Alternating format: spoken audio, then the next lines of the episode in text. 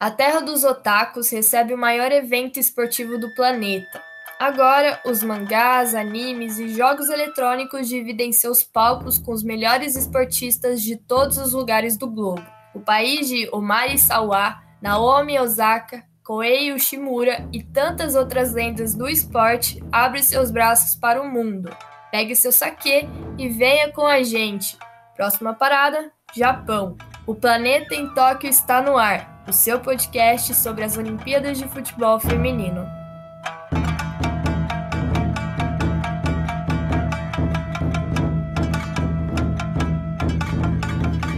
A seleção japonesa de futebol feminino foi fundada em 1981 e, no ano em que completa quatro décadas de existência, irá disputar sua quinta edição de Jogos Olímpicos, agora como país sede. Mesmo que essa seja a segunda vez que a região metropolitana de Tóquio sediará os Jogos Olímpicos de Verão, a primeira foi em 1964.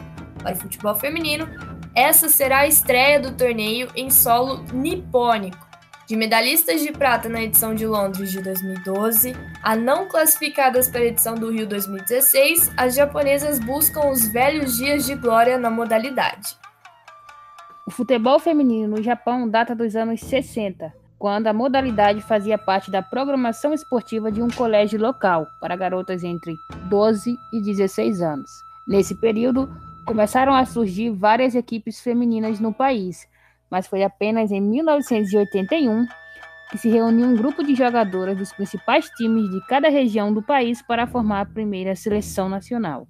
O grupo disputou o campeonato feminino da Federação Asiática de Futebol e terminaram na quinta colocação. Em 1989 foi criada a primeira Liga Nacional Feminina, denominada Liga Nadeshiko. A competição foi até este ano a principal divisão nacional, mas a partir de setembro se inicia a primeira temporada da Liga Capacitação Feminina, ou WE-League, primeiro campeonato profissional do país. Com a criação da liga, a Nadeshiko passará a ser a segunda divisão do futebol feminino japonês. A Associação Japonesa de Futebol trabalha para fortalecer a Liga Nacional e, consequentemente, fomentar a base para as seleções. As nipônicas participaram de todas as edições de Copa do Mundo, mas nas cinco primeiras participações conquistaram apenas três vitórias no total. As coisas começaram a mudar para a equipe nas edições seguintes. Em 2011, as japonesas conquistaram de forma inédita o ouro na Copa do Mundo da Alemanha, quando passaram pelas anfitriãs e pela Suécia, e derrotaram nos pênaltis os Estados Unidos. Com o título, se tornaram o símbolo da recuperação da nação japonesa que havia sido devastada, em março do mesmo ano, por um terremoto de tsunami. A tragédia completou 10 anos em março de 2021. Hoje, a equipe vive um grande processo de renovação. E quase todas as lendárias jogadoras campeãs do mundo em 2011, na Alemanha, vice-campeãs olímpicas em 2012 em Londres e vice-campeãs do mundo em 2015 no Canadá já não fazem mais parte do grupo com exceção de Sakiko Magai e Mana Yabuchi, que hoje são as lideranças da equipe. Em 2016, a ex-jogadora Asako Takakura se tornou a primeira mulher na história a comandar a equipe principal do Japão, ao substituir o multicampeão Norio Sasaki. Em Tóquio, Asako chegará à sua primeira Olimpíadas como treinadora. Ela já havia participado em 1996, porém como jogadora. A Nadeshiko Japan é a única seleção asiática a vencer uma Copa do Mundo da FIFA, entre homens e mulheres, e o único país a ser campeão mundial feminino em todas as categorias. Após conquistar a Copa do Mundo em 2011, venceram a Copa do Mundo Sub-17 em 2014 e o Mundial Sub-20 em 2018. No cenário regional, são atuais bicampeãs da Copa da Ásia, jogando em casa, buscam sua segunda medalha olímpica, a primeira de ouro e, quem sabe, influenciar mudanças para o futebol feminino no país. Segundo a Associação de Cultura Física da Escola Secundária do Japão, apenas 48 das 10.324 escolas de ensino fundamental do país possuem equipes de futebol feminino. E de acordo com o um levantamento feito em 2019 pela Fundação Sasakawa Sports, somente 230 mil garotas entre 10 e 19 anos jogam futebol casualmente ou em um time pelo menos duas vezes por mês.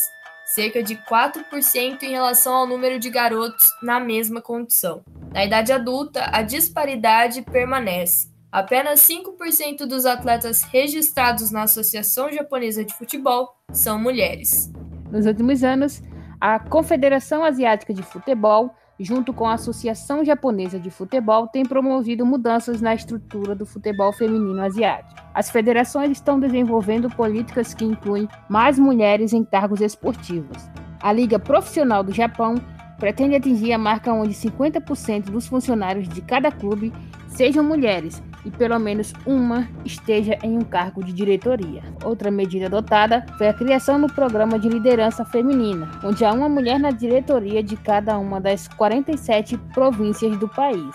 A seleção feminina também encabeça os debates sobre identidade de gênero no país. Recentemente, Kumi Yokoyama, atacante de 27 anos que esteve na Copa do Mundo da França, anunciou que é um homem trans e declarou que busca ajudar na conscientização nacional. O projeto de lei contra a discriminação das pessoas LGBTQIA+, não foi votado na sessão parlamentar semanas atrás, mesmo que os Jogos Olímpicos tragam uma mensagem de tolerância. O Japão segue bem atrás em relação a outras potências mundiais no quesito de reconhecimento dos direitos de pessoas LGBTQIA. Olá, tudo bem? Aqui é o Thiago Tempo e vou passar para vocês a minha análise da Nadeshiko Japan, seleção feminina do Japão nessas Olimpíadas. Vamos lá, começando pelas goleiras não tem uma titular absoluta no gol, né? Até porque a Takakura tem revezado as goleiras nos últimos amistosos, mas para mim a Yamashita é a melhor opção. Acho ela até melhor do que as duas goleiras da geração anterior, a Kaihori e a Fukumoto, que falhavam com muita frequência. A Yamashita passa um pouco mais de segurança, né? sem falar que ela já foi eleita cinco vezes a melhor goleira da Nadeshiko League. Nas laterais, né? Na direita tem a Shimizu, que é incontestável, é, ela tem bastante energia, corre muito, já foi até maratonista quando estava na escola, apoia bem o ataque. Na esquerda é onde fica um pouco mais complicado, né? A Sameshima, que foi dona da posição por vários anos, já está sentindo a idade, ficou fora da convocação. Talvez a única surpresa da lista para alguns foi a ausência dela, né? Até porque não tem uma substituta definida ainda. Às vezes joga Miyagawa, às vezes joga Kitamura, mas nenhuma se firmou ainda. Até, até a, a de um Endo já foi testada ali e para mim não, não deu muito certo. Na zaga tem a capitã Kumagai, que é o grande pilar defensivo do time, uma das melhores defensoras do mundo, uma jogadora importantíssima. Quem joga ao lado dela que é a dúvida. Todas ainda são muito novas, né? A Minami é quem tem jogado mais, mas a Takarada, que originalmente é, era atacante, né? Se não me engano, joga como atacante no clube dela, foi convertida em zagueira na seleção e nos últimos amistosos jogou só como zagueira, mas não, não dá para dizer que é, não dá para dizer muita coisa porque foram só amistosos contra times bem mais fracos, então ela ainda não foi testada de verdade. No meio campo tem três volantes que têm qualidade para ser titular como o time joga no 4-4-2, né, só duas vão ser escaladas. A, a Nakajima é bem é a mais experiente, uma, uma jogadora bem versátil, pode atuar mais adiantada também, boa nas bolas paradas, ajuda no jogo de passes. Tem a Miura que é mais defensiva, de marcação, e a Sugita é aquela que, que cadencia o jogo, distribui bem a bola, tem uma boa visão para iniciar as jogadas. É, seria a, a Sugita seria a jogadora que mais se aproxima do estilo de jogo da Sawa. Gosto bastante da Sugita, acho ela muito talentosa. Como meias ofensivas, na, na direita quem costuma jogar é a Momiki, mas eu lembro que ela não foi nada bem nas últimas vezes que o Japão enfrentou grandes seleções, né, que foi na, na She Believes Cup no início do ano passado. Ela é é, uma jogadora que ganhou espaço nessa posição foi a, a Shiokoshi, que só começou a ser convocada agora, jogou muito bem nos últimos amistosos e já entrou na lista das Olimpíadas. Pelo lado esquerdo tem a, a craque Yui Hasegawa, craque mesmo, uma das, das minhas jogadoras preferidas desse time. Tem, ela tem aquele estilo de jogo bem técnico, quase uma típica camisa 10, apesar de jogar com a 14 ela é uma das jogadoras que pode fazer a diferença na frente. Mas a, a grande estrela desse time mesmo é a Mana e o Abut. Curiosamente, né, só agora que, que ela vai começar a usar a camisa 10 na seleção. Né? Antes ela usava 8.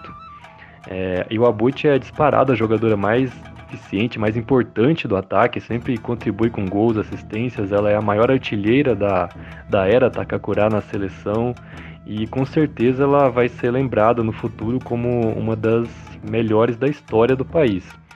Esse time do Japão dá para dizer que é, é, é Iwabuchi com uma Gai mais 9, são, são as jogadoras, digamos assim, de, de nível mundial que o Japão tem hoje. Quem joga ao lado da Iwabuchi no ataque que é uma dúvida.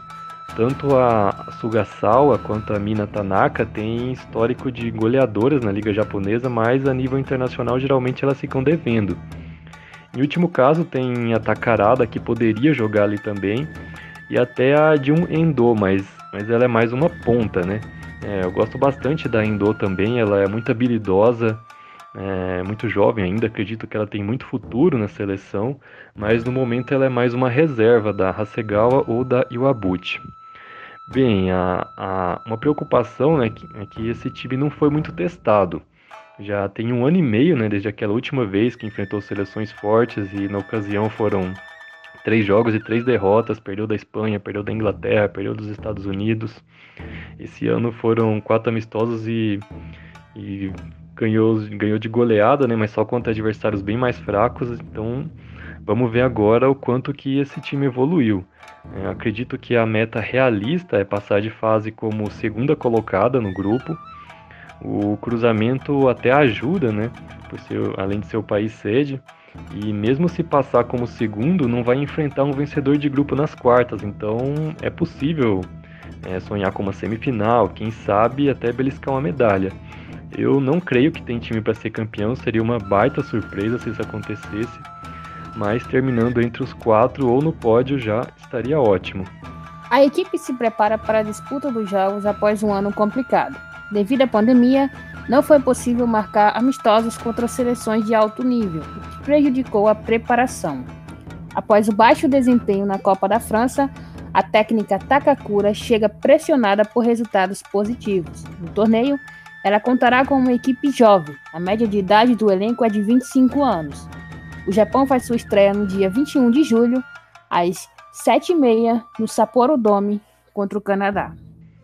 Nos próximos episódios, você vai conhecer um pouco mais das seleções olímpicas da Tóquio 2020. Esse é um material produzido de forma independente, faz parte da grade de conteúdos do Guia Prático das Olimpíadas de Tóquio 2020. Você pode acessar o material completo nas nossas redes sociais e através do site Planeta Futebol Feminino.